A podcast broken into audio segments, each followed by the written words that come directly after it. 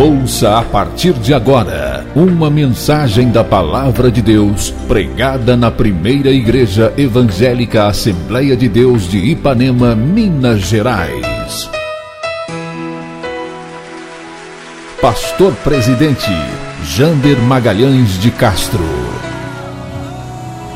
Acesse nosso site www.adeipanema.com.br. Caso queira receber as mensagens semanalmente, envie uma mensagem para o WhatsApp 33 984360898 que iremos cadastrar seu número para receber gratuitamente as mensagens da semana. Realização: Igreja Evangélica Assembleia de Deus de Ipanema.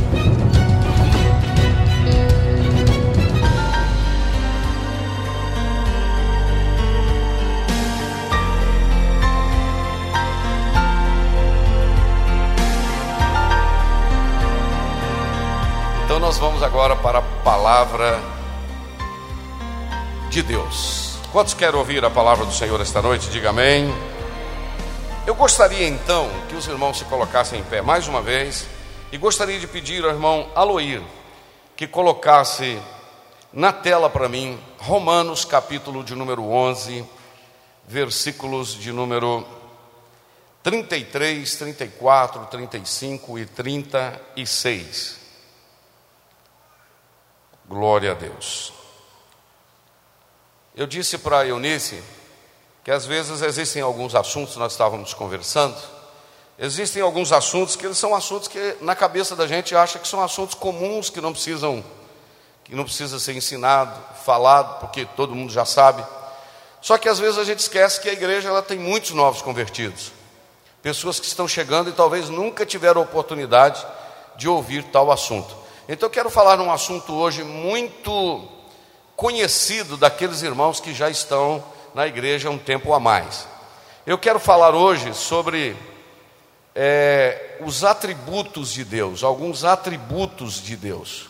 O nosso Deus, ele possui atributos, e depois eu vou explicar esses atributos comunicáveis, atributos incomunicáveis. É um assunto um tanto profundo, mas eu quero contar com a ajuda, e sei que vou contar com a ajuda do Espírito Santo, para nós falarmos de forma bem simples, para que todos possam absorver. Romanos capítulo 11, versículo de número 33 em diante, diz assim: Ó oh, profundidade das riquezas, tanto da sabedoria como do conhecimento de Deus, quão insondáveis são os seus juízos e quão inescrutáveis os seus caminhos. Porque quem compreendeu a mente do Senhor, ou quem foi seu conselheiro, ou quem lhe deu primeiro a ele para que seja recompensado? E Paulo termina dizendo: porque dele e por ele e para ele são todas as coisas glória, pois, a Ele eternamente. Amém. Você pode dizer um bonito amém por esta palavra? Então você pode se assentar com a sua Bíblia aberta. Pastor Jander, por que o senhor começou. Você está com aquele slide aí, o, o? Por que, que o senhor começou lendo esse capítulo de número 11 que parece que não tem nada a ver com o que o senhor vai falar? Eu comecei a falar somente como ponto de partida, porque o apóstolo Paulo, no capítulo de número 11 do livro de Romanos, na realidade o livro de Romanos é um livro 100% teológico. O livro de Romanos, ele foi escrito na terceira viagem missionária de Paulo, e o coração do, do, do livro de Romanos, ele trata da justificação pela fé. Este livro é um livro que ele carrega no seu bojo, no seu escopo, uma, uma profundidade tão grande, tão grande, que todo cristão deveria ler o livro de Romanos, não só uma vez, mas outras vezes, ou várias vezes. E ele, a certa altura, Paulo vai falando do futuro de Israel, no capítulo de número 11. E Paulo vai falando que Israel havia rejeitado a, a, o plano de Deus, mas que Deus havia dado a oportunidade aos gentios, mas ele também expressa no capítulo 11 que Deus é um Deus, era um Deus severo. Era um Deus que trata, que tratava. E Paulo vai falando dessa profundidade e uh, lá no versículo de número 29, Paulo diz que os dons de Deus e a vocação de Deus são irrevogáveis, isto é, são sem arrependimento. Isto quer de Deus, quer dizer que aquilo que Deus deu, o projeto de Deus, o propósito de Deus, Deus não diz assim: "Ah, me arrependi disso e não vou cumprir isso". Os dons de Deus são sem arrependimento. Isso é uma coisa muito forte, é uma coisa muito profunda. E Paulo então ele vai falando disso, e daí a pouco parece que é, Paulo olha a situação de Israel, vê a situação da graça, vê a situação da igreja, e eu sinto Paulo desabando diante do Senhor e dizendo: Quer saber de uma coisa? Ó oh, profundidade das riquezas, ó oh, profundidade das riquezas, tanto da sabedoria como da ciência de Deus, quão insondáveis são os seus caminhos, quão inescrutáveis são os seus, ou melhor, quão insondáveis são os seus juízos, quão inescrutáveis são os seus caminhos.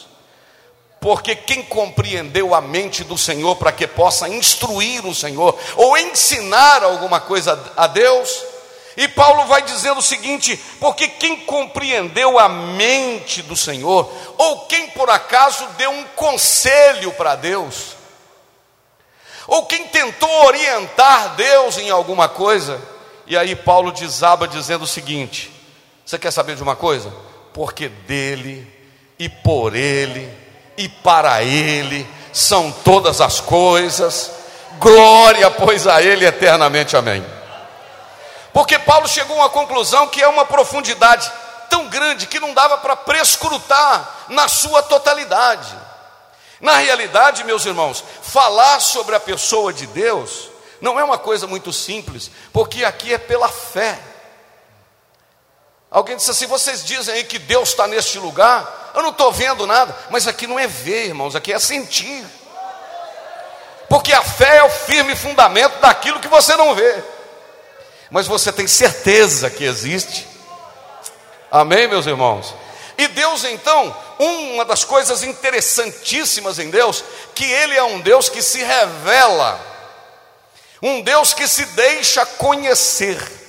E eu estava lendo hoje à tarde, me parece que é o Dr. Michael Pierman, no livro As Principais Doutrinas da Bíblia, ou Conhecendo as Doutrinas da Bíblia, que ele disse uma coisa que eu achei interessante. Eu estava lendo agora à tarde, que é o seguinte: Deus é tão profundo, Deus é tão grande, Deus é tão inexplicável, mas o suficiente que eu necessitava de conhecer dele e saber sobre ele, ele se revelou.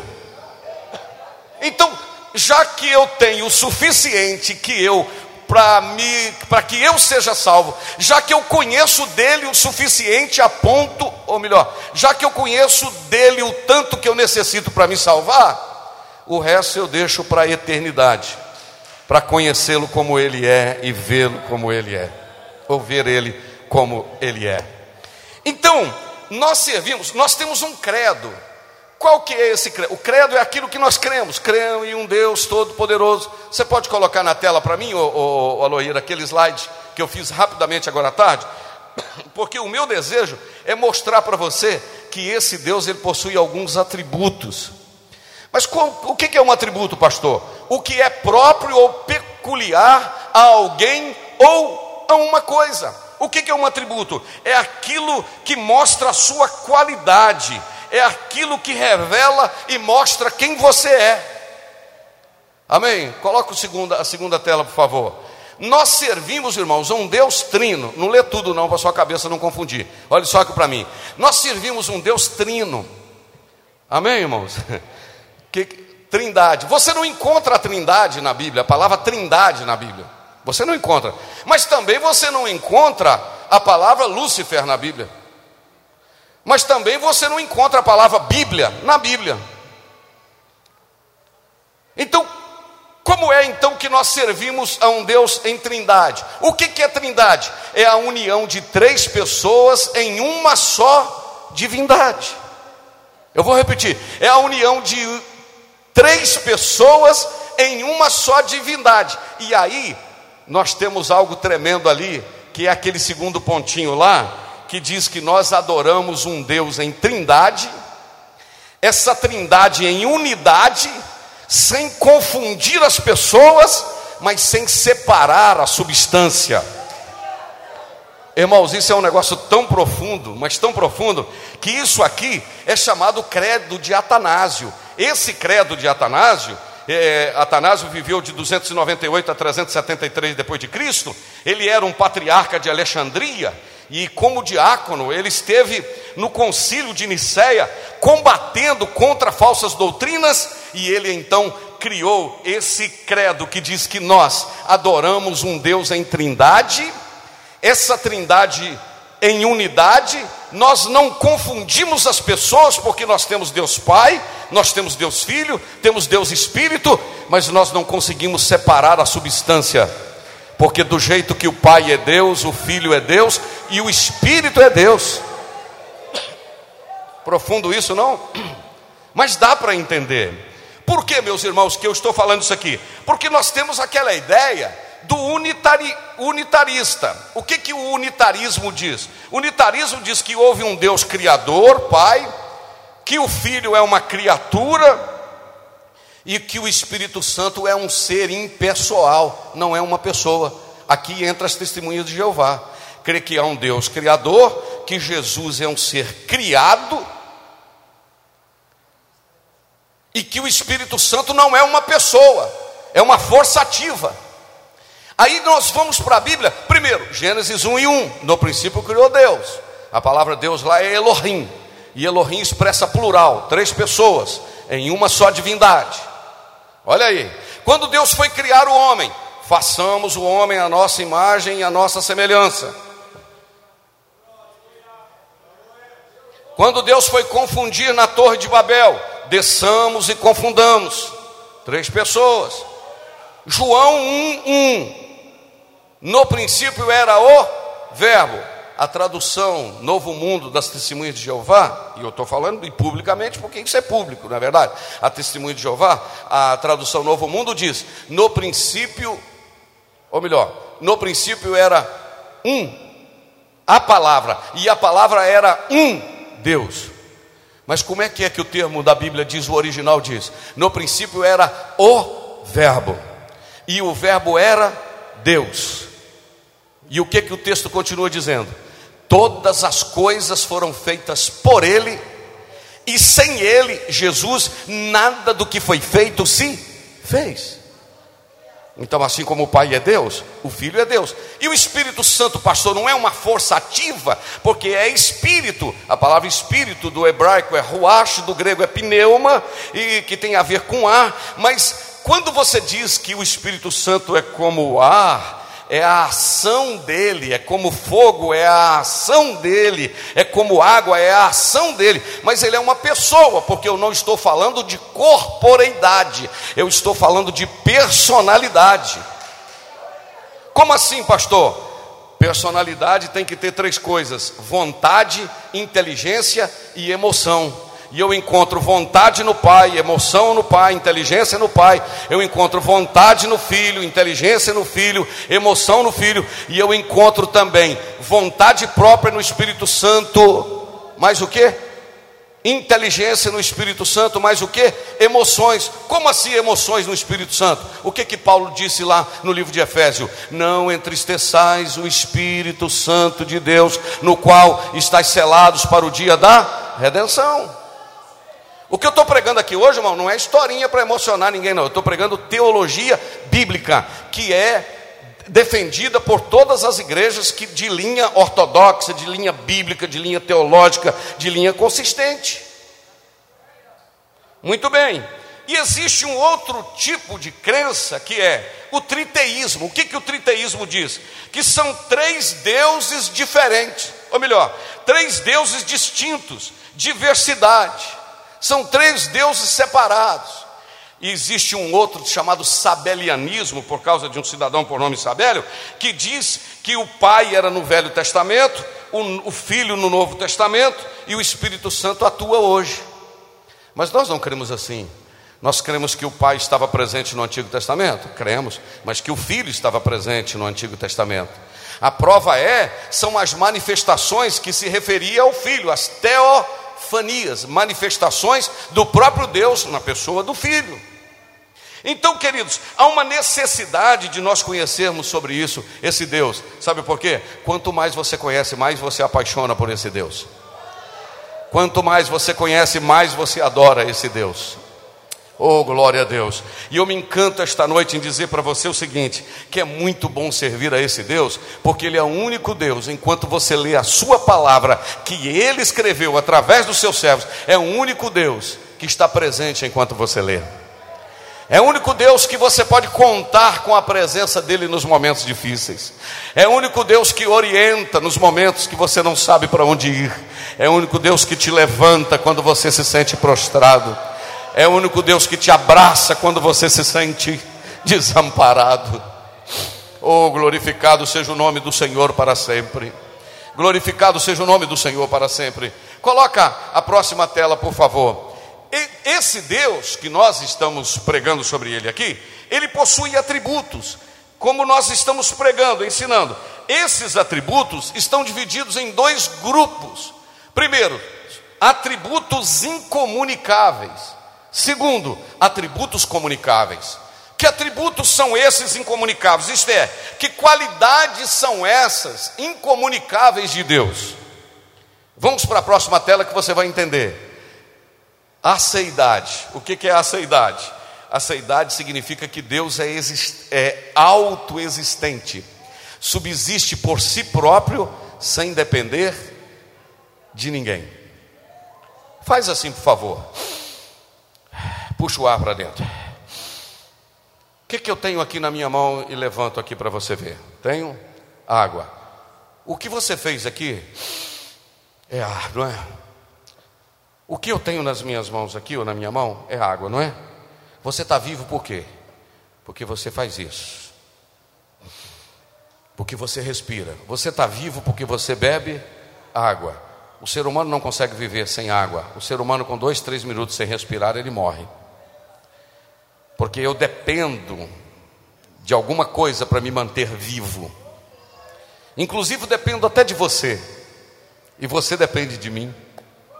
Nós dependemos uns dos outros, nós dependemos de amor, dependemos de compreensão, dependemos de carinho, dependemos de abraço. Nós somos seres dependentes. Alguém pode entender isso aqui? Somos seres dependentes, mas deixa eu glorificar a Deus aqui esta noite, sabe por quê? Porque o nosso Deus é o único ser do universo que é autoexistente, isso é, subsiste por si próprio sem depender de ninguém. Eu achei até que o amém ia ser mais alto, mas deixa para lá. Subsiste por si próprio sem depender de ninguém. E isso na teologia se chama aceidade. Mas ele não é só um Deus que possui aceidade. Ele é um Deus que possui o que? Eternidade. Pastor, ele é o único ser que possui eternidade? No sentido pleno da palavra, sim. Por quê? O ser humano é eterno. Sabia?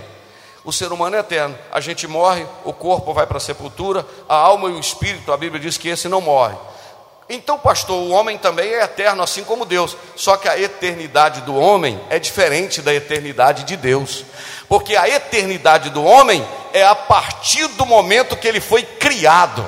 E a eternidade de Deus não tem a ver com um princípio. A eternidade de Deus é tanto para o passado eterno como para o futuro, isto é, não tem princípio e não tem fim. Eu fico tão feliz de servir um Deus desse. Oh, glória a Deus. Bendito seja o nome do Senhor. Mas o Senhor possui um outro atributo incomunicável, isto é, que ele não comunica com ninguém, que é o que? A unidade. Esta unidade significa que Deus tem todos os atributos dele, incluso em seu ser, o tempo todo. Aleluia. Ele possui tudo ao mesmo tempo, unidade. Ele é eterno, ao mesmo tempo ele é autoexistente, ao mesmo tempo ele é onipresente, ao mesmo tempo ele é onisciente. Aleluia. Dá um glorinha aí, dá um glória para esse Deus aí, porque ele é maravilhoso. Mas ele não é só não é só unidade, ele também é imutável. Um dos atributos de Deus é a imutabilidade. Você já encontrou com alguém e essa pessoa era de um jeito, daí tantos anos você encontrou com ele, ele era diferente? Você já viu? Você já viu alguém?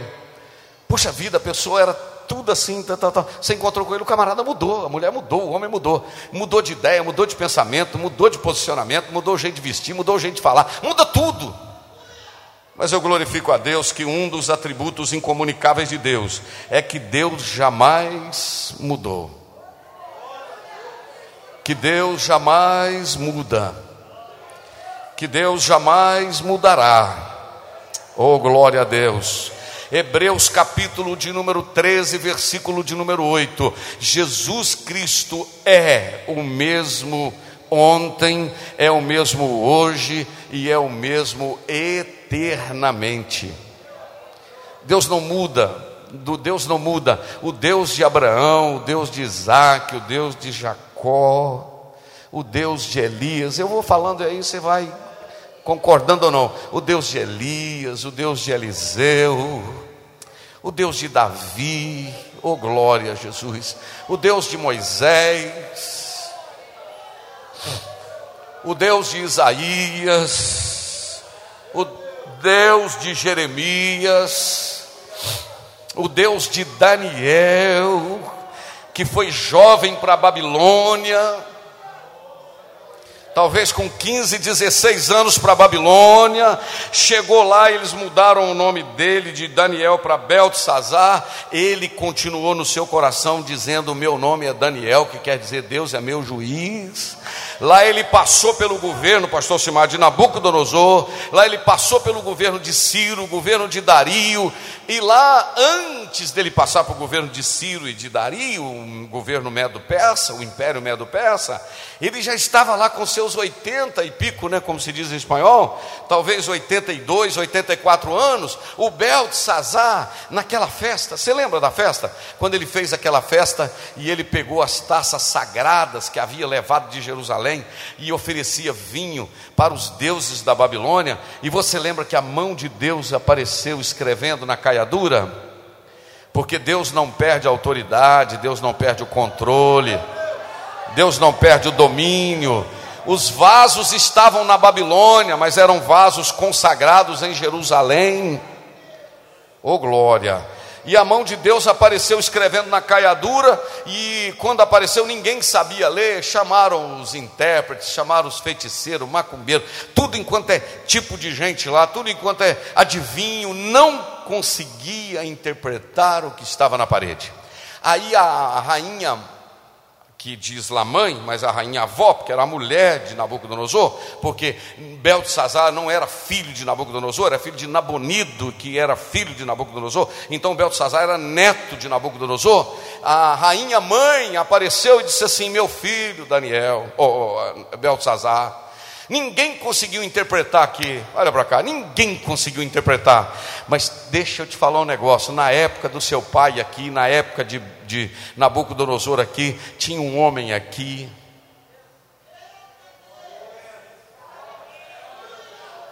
Tinha um homem aqui que não tinha nada que ele não revelasse. Oh, glória a Deus.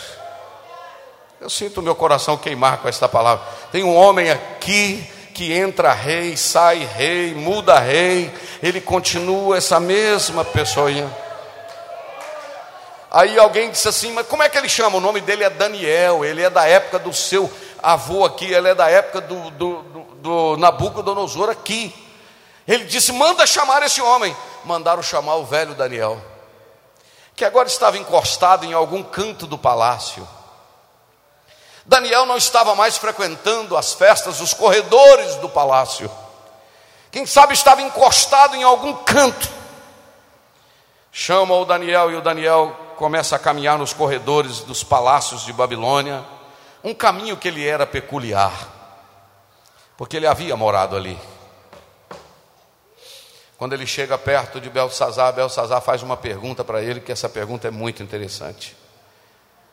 Belsazar perguntou para ele: És tu o Daniel da época do meu pai?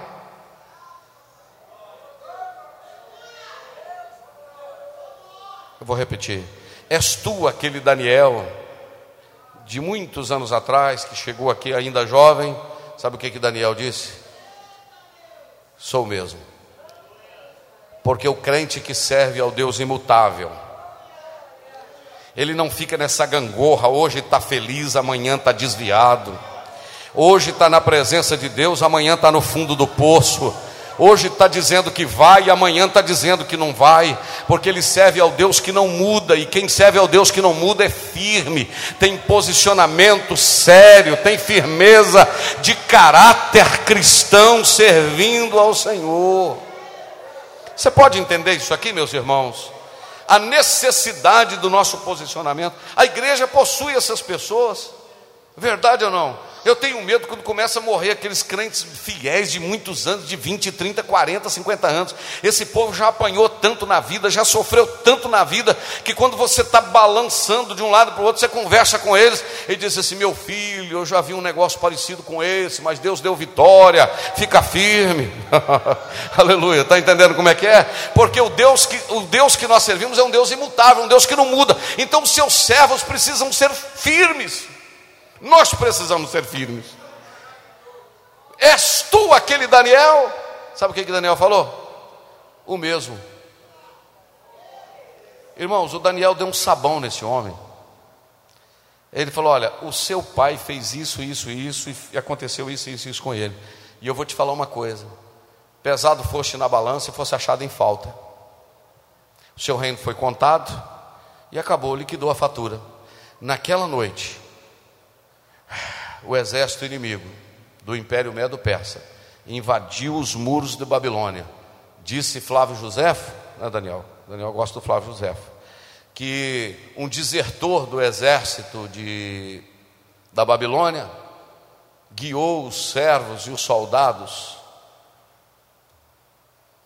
de Ciro e de Dario e entraram, desviaram o curso do rio e entraram debaixo do muro. E naquela noite morreu Belsazar porque Deus não se deixa ser zombado. Eu vou repetir: de Deus não se zomba. Eu queria falar uma coisa aqui, até meio engraçada. Eu gostaria de te dizer que Deus não é um velhinho num trono, com uma bengalinha falando: Ô oh, meu filho, me adora aí, que senão eu vou ficar fraquinho. Não, Deus não é um Deus velhinho, Deus não fica velho, Deus é imutável. Você pode adorar esse Deus, Deus é imutável, Deus não muda, Deus continua no trono, Deus não perdeu o controle. Eu vou repetir: Deus não perdeu o controle de nenhuma situação. Não, não, não, Deus não perdeu o controle. Mas além de imutabilidade, Deus também tem, Ele é um Deus de infinitude, não, não, é finito, Ele é um Deus atemporal. Então, mas tem um outro atributo incomunicável de Deus, que é o que? A soberania. Deus continua no controle de todas as coisas.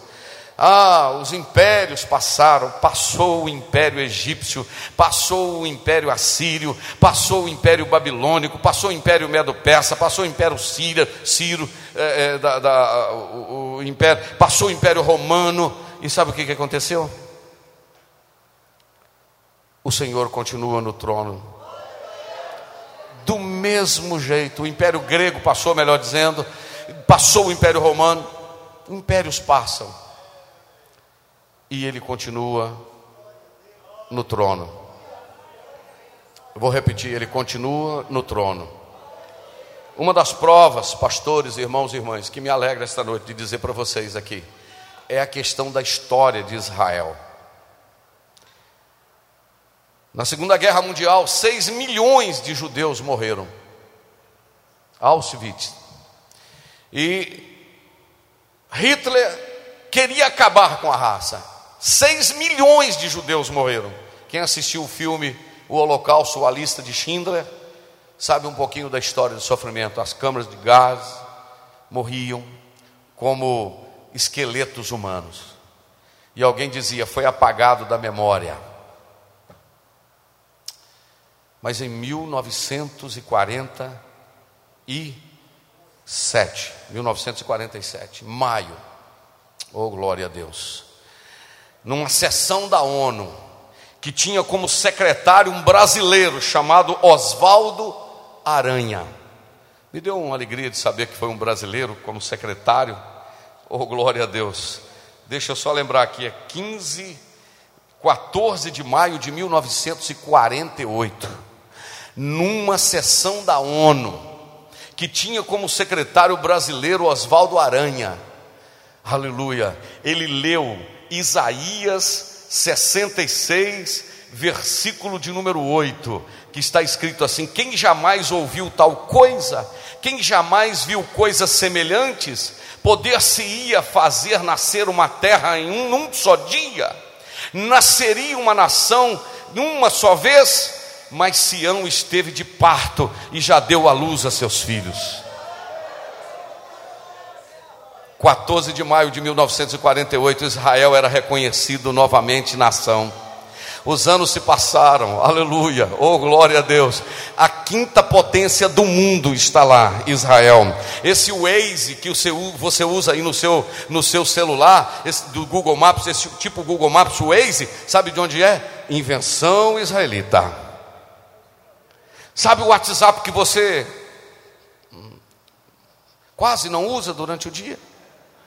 sabe de onde veio? Você sabe por quê, irmãos? Porque Deus tem compromisso, Deus é imutável, Deus não muda as suas promessas. Israel, hoje a maior potência do mundo, aí de repente a Liga Árabe, 32 países, 230 milhões da Liga Árabe, resolve. Uh, acabar com Israel, vamos acabar com essa tirinha de terra aqui, vamos acabar com esse pedacinho de terra. Quando eles vão querer acabar com aquela tirinha de terra, Deus pega a mão de, dos Estados Unidos, leva lá e diz assim: não mexe aqui não. Você pode adorar a Deus por isso? Não mexe com esse povinho aqui não não mexe não, não mexe não, porque isso aqui é, é a menina dos meus olhos, isso aqui é a corda do meu coração. Por isso que eu estou animado aqui nesta igreja para dizer que nós não somos Israel descendentes de Abraão, mas de sangue, mas nós somos descendentes de Abraão pela fé. A igreja, nós somos o Israel de Deus. Aconteça o que acontecer, a igreja vai sobreviver à história. Eu vou repetir: a igreja vai sobreviver à história, porque o Deus que nós servimos é um Deus que possui atributos incomunicáveis, ele tem o controle de todas as coisas. Você pode adorar o Senhor por isso esta noite? Meu tempo já está acabando, mas eu queria falar sobre mais, pelo menos três atributos incomunicáveis de Deus, que é a onipresença. Eu sempre falo isso, irmãos. Se Satanás, o diabo, o inimigo, como queira falar, que está no Ipanema esta noite, tem demônios aí, por aí. Se ele quiser sair daqui, o diabo, quiser sair de Ipanema e ir no Japão, agora, em Tóquio, 12 horas de fuso horário. Lá agora é 8h42 da manhã. Mesmo que lá esteja com coronavírus, coronavírus, mas o diabo quer ir lá. Ele vai ter que sair daqui e ir lá. Não, vou repetir para você entender. O diabo vai ter que sair daqui e ir lá mesmo que seja na velocidade da luz 320 mil quilômetros por segundo, mas ele vai ter que sair daqui e ir lá, porque o diabo não pode estar aqui e estar lá ao mesmo tempo. Não, se eu fosse você, abrir essa carinha e dava um sorriso, sabe por quê? O Deus que você serve não precisa sair daqui para ir lá porque Deus não viaja, Deus está. Essa é a frase, o slogan do pastor Jander: Deus não viaja, Deus está. Amém, irmãos? Posso contar a historinha da velhinha morrendo no avião outra vez? Que eu já contei 300 vezes? Pode contar 301? Pode, a Isabelle balançou a cabeça, vou contar a Isabelle. Então tá. Eu estava voando de São Paulo, Nova York, num voo de São Paulo para Nova York. 9 horas e 15 minutos de voo. Três e meia da manhã, sentado naquela poltroninha de first class, né? Primeira classe que fica lá perto, lá atrás. Aquela espremidinha assim de nove horas. que a do Rio Doce ali tomba mais do que ela, para trás, né? Se você quiser pagar a próxima vez que eu for uma primeira classe, eu aceito. Estou lá sentado, três e meia da manhã, todo mundo dormindo dentro do avião, aquele silêncio. Inclusive eu dormindo. A comissária de bordo pegou o microfone e disse: Senhores passageiros, peço desculpa pelo incômodo, mas gostaria de saber se tem algum médico ou enfermeiro dentro do avião. 11 mil metros de altura, 900 quilômetros por hora. Eu vou repetir: 11 mil metros de altura, 11 quilômetros, 900 quilômetros por hora. Ela disse: porventura tem algum médico ou enfermeiro dentro do avião? Favor vir à poltrona tal, no corredor tal. E era uma distância menos que daqui no Pastor Alcimar, onde eu estava sentado. Tinha uma senhorinha morrendo, ela esfregava o peito e morrendo, morrendo, dando um infarto.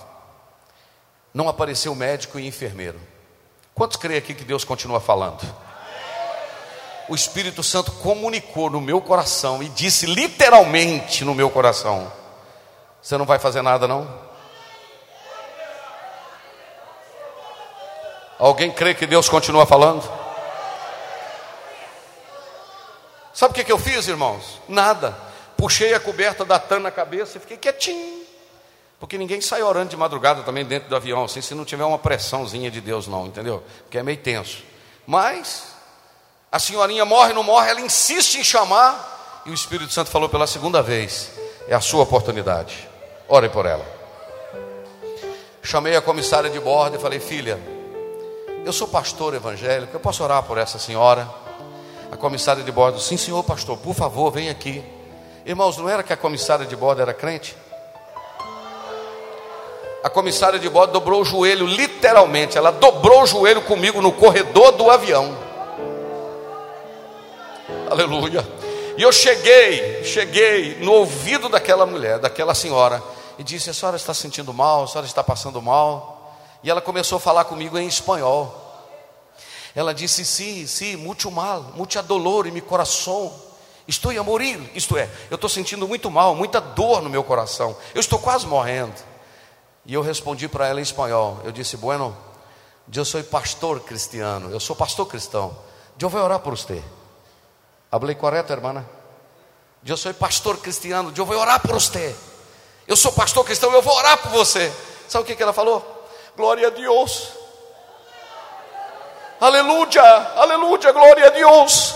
Eu também sirvo El Senhor, aqui está minha Bíblia, ah, Senhor, aqui está minha Bíblia, aleluia. Começou a chorar dentro do avião, três horas da manhã, porque Deus colocou um pastor do lado de uma serva dele, três horas e meia da manhã, para orar por ela. Esse é o Deus que eu sirvo. Dá um ré menor aí, Marquinhos. Esse é o Deus que eu sirvo.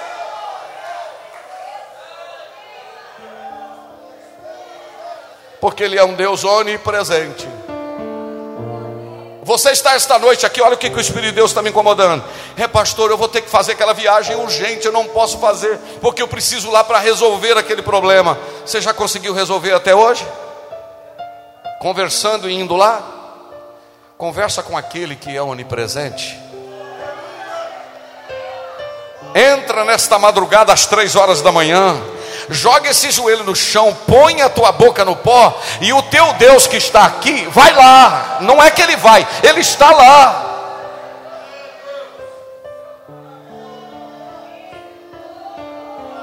Uma vez aqui nessa igreja, há muitos anos atrás, eu era presbítero da igreja. Tinha um irmão que ficou aborrecido comigo. Ficou com raiva de mim, mas ficou com raiva mesmo. Falei um negócio com ele, foi um tom de brincadeira, ele não entendeu. Aí eu vim para a igreja, irmãos, mas pensa num coração triste. Eu falei, Espírito Santo, eu não queria que aquele irmão ficasse com raiva de mim. Eu já pedi perdão ele duas vezes, ele falou que não tem condições de me perdoar. Espírito Santo, move no coração dele lá. Eunice me lembrou dessa história outro dia. Terminei de orar, alguém bate palma na porta da minha casa, manda me chamar lá. Quando eu cheguei lá, era ele. Ele falou: Irmão Jander, é o seguinte: você me ofendeu e me pediu perdão duas vezes. Eu disse que não tinha condições.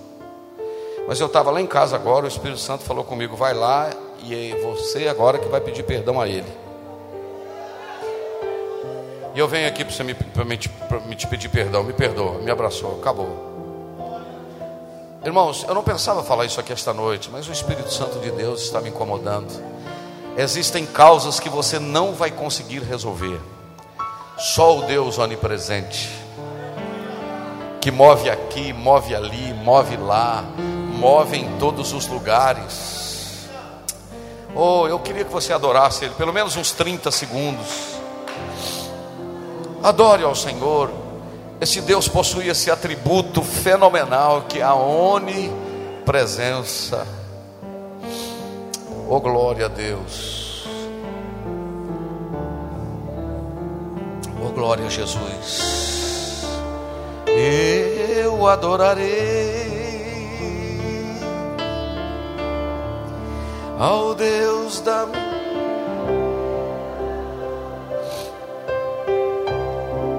que me compreender sem pedir explicação. Feche seus olhos e cante comigo. Eu adorarei.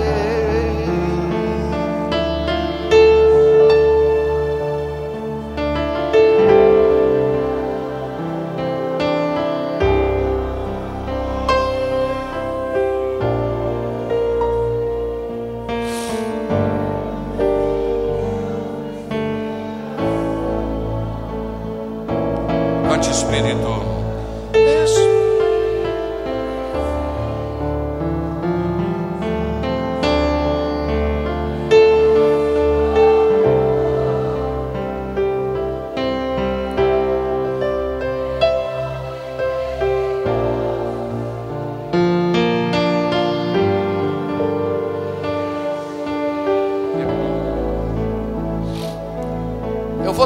Mas eu queria te falar outra coisa.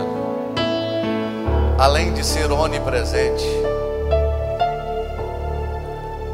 Ele é onisciente. Coloca para mim o Salmo 139. Eu vou terminar com o Salmo 139. Salmo 139 diz o seguinte: Aleluia. O Aloir vai colocar na tela porque eu quero ir falando alguns versículos. O 139 diz: Senhor, tu me sondaste mim. À medida que eu for falando, você conclui. Vamos voltar no 1. Senhor, tu me sondaste mim. Tu, conhe... tu sabes o meu assentar e o meu. De longe entendes o que? O meu. Cercas o meu andar e o meu deitar. E conhece todos os meus caminhos. Não havendo ainda palavra alguma na minha língua, eis que logo, ó Senhor, tudo conheces.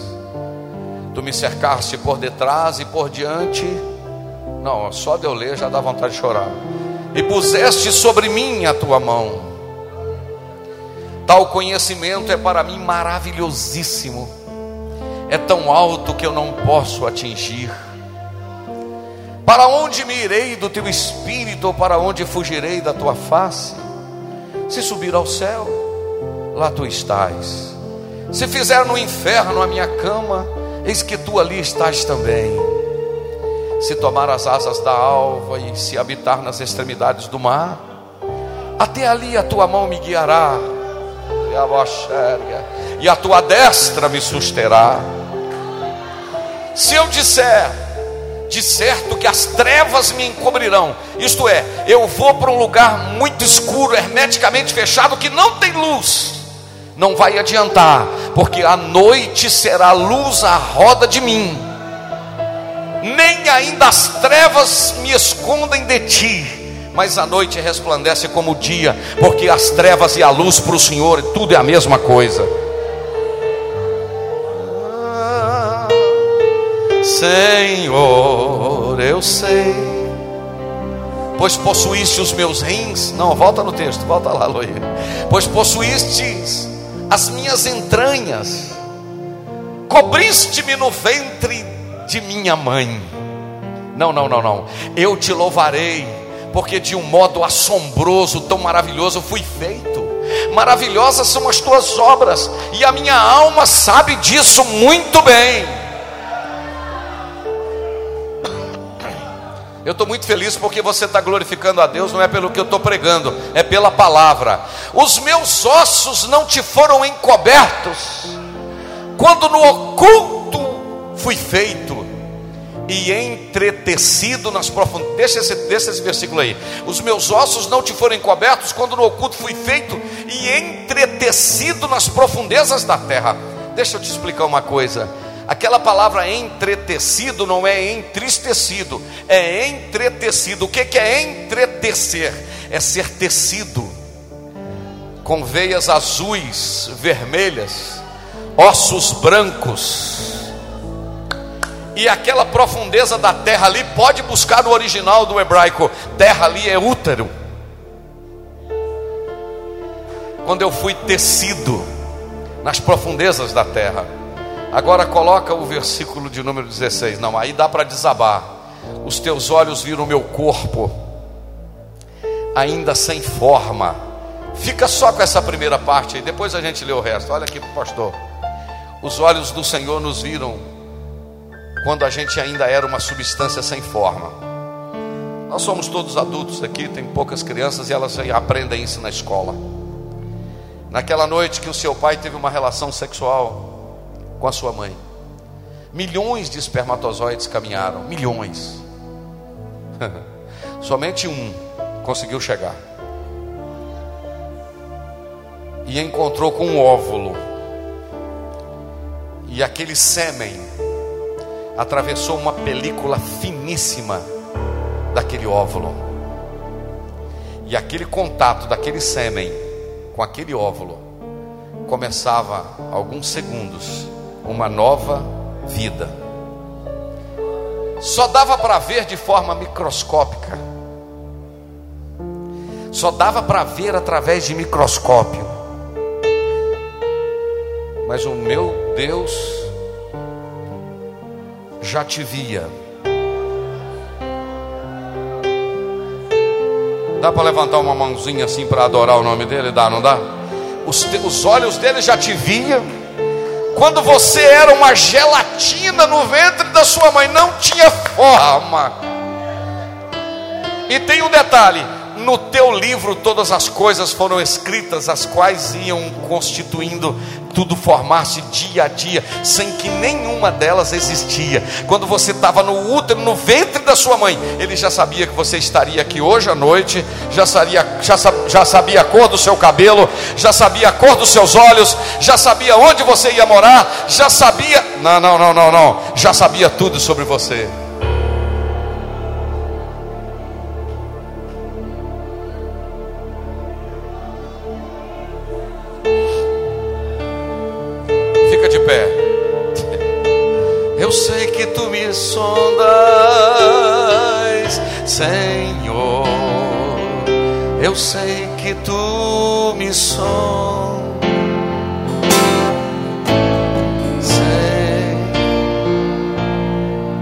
Eu sei que tu me sondas,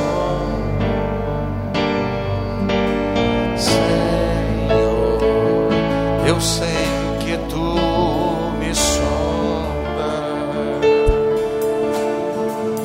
vou terminar agora, faltam 5, 4 minutos para as 9 horas. A gente vai cantar mais um louvor antes de terminar. Esses atributos que eu falei aqui são atributos incomunicáveis de Deus: eternidade, onipotência, onisciência, onipresença. Mas existem alguns atributos de Deus que são atributos comunicáveis. Por exemplo, amor. Deus é amor. E Ele comunica esse atributo comigo. Eu posso amar. Outro atributo, bondade. Deus é bom. E Ele comunica esse atributo comigo. Terceiro, Deus é misericórdia. Quarto, Deus é sabedoria. Deus é justo. Deus é santo. E diz a Bíblia: sede santo como eu sou santo. Aleluia. E eu glorifico a Deus e queria que o, o Aloir colocasse mais uma ou duas telas e eu termino. Olha o que, que eu escrevi naquela próxima tela. O conjunto de atributos de Deus, atributos incomunicáveis, transforma Deus em um Deus transcendente, a transcendência de Deus. O que é transcendência?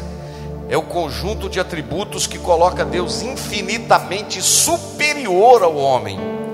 Não dá nem para comparar a grandeza de Deus com o homem. Ele é um Deus transcendente, mas ainda bem que ele não é só transcendente, ele é imanente. E o que é a imanência de Deus? É esse Deus tão grande ele desce e através dos seus atributos ele comunica comigo e com você. Oh glória a Jesus. Agora eu queria para você terminar essa palavra glorificando a Deus com mais uma tela. Eu escrevi ali, ficou pequenininho. Primeiro, deísmo. O que que o deísmo é uma seita, é uma ideia, uma filosofia que prega o deísmo que há um Deus ou uma força cósmica criativa, mas que teria abandonado a criação, deixando-a ao encargo de leis naturais. Olha para cá, olha aqui para minha mão. O deísmo diz que é como mais ou menos um relojoeiro que construísse um relógio e desse corda nesse relógio e deixasse esse relógio trabalhar por conta dele o resto da vida e acontecesse o que quisesse acontecer com ele. Esse o deísmo disse. Mas nós não somos adeptos do deísmo. Nós queremos no teísmo. O que é o teísmo? Que diz que teve um Deus que criou, comunica, intervém e interessa pela sua criação. Deus está interessado na sua vida. Por isso ele marcou esta noite debaixo de chuva para que você viesse aqui. Então cante comigo assim: Quão grande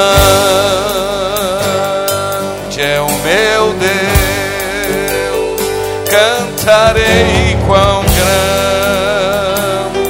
é o meu Deus, e todos hão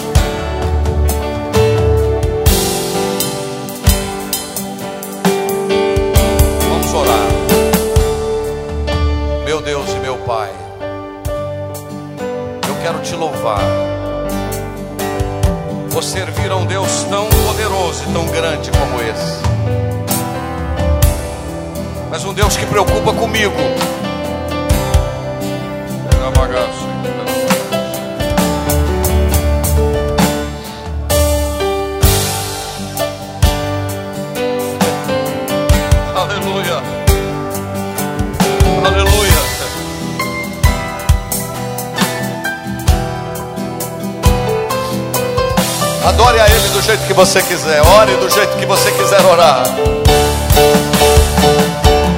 Quão grande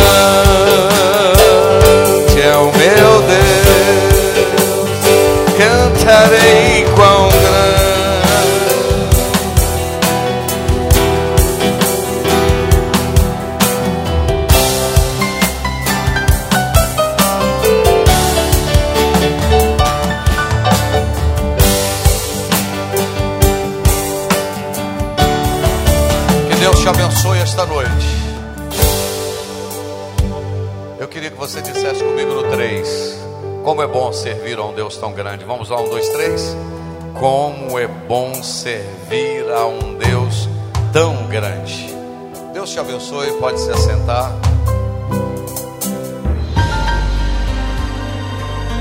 Você ouviu uma mensagem da Palavra de Deus pregada na primeira Igreja Evangélica Assembleia de Deus de Ipanema, Minas Gerais.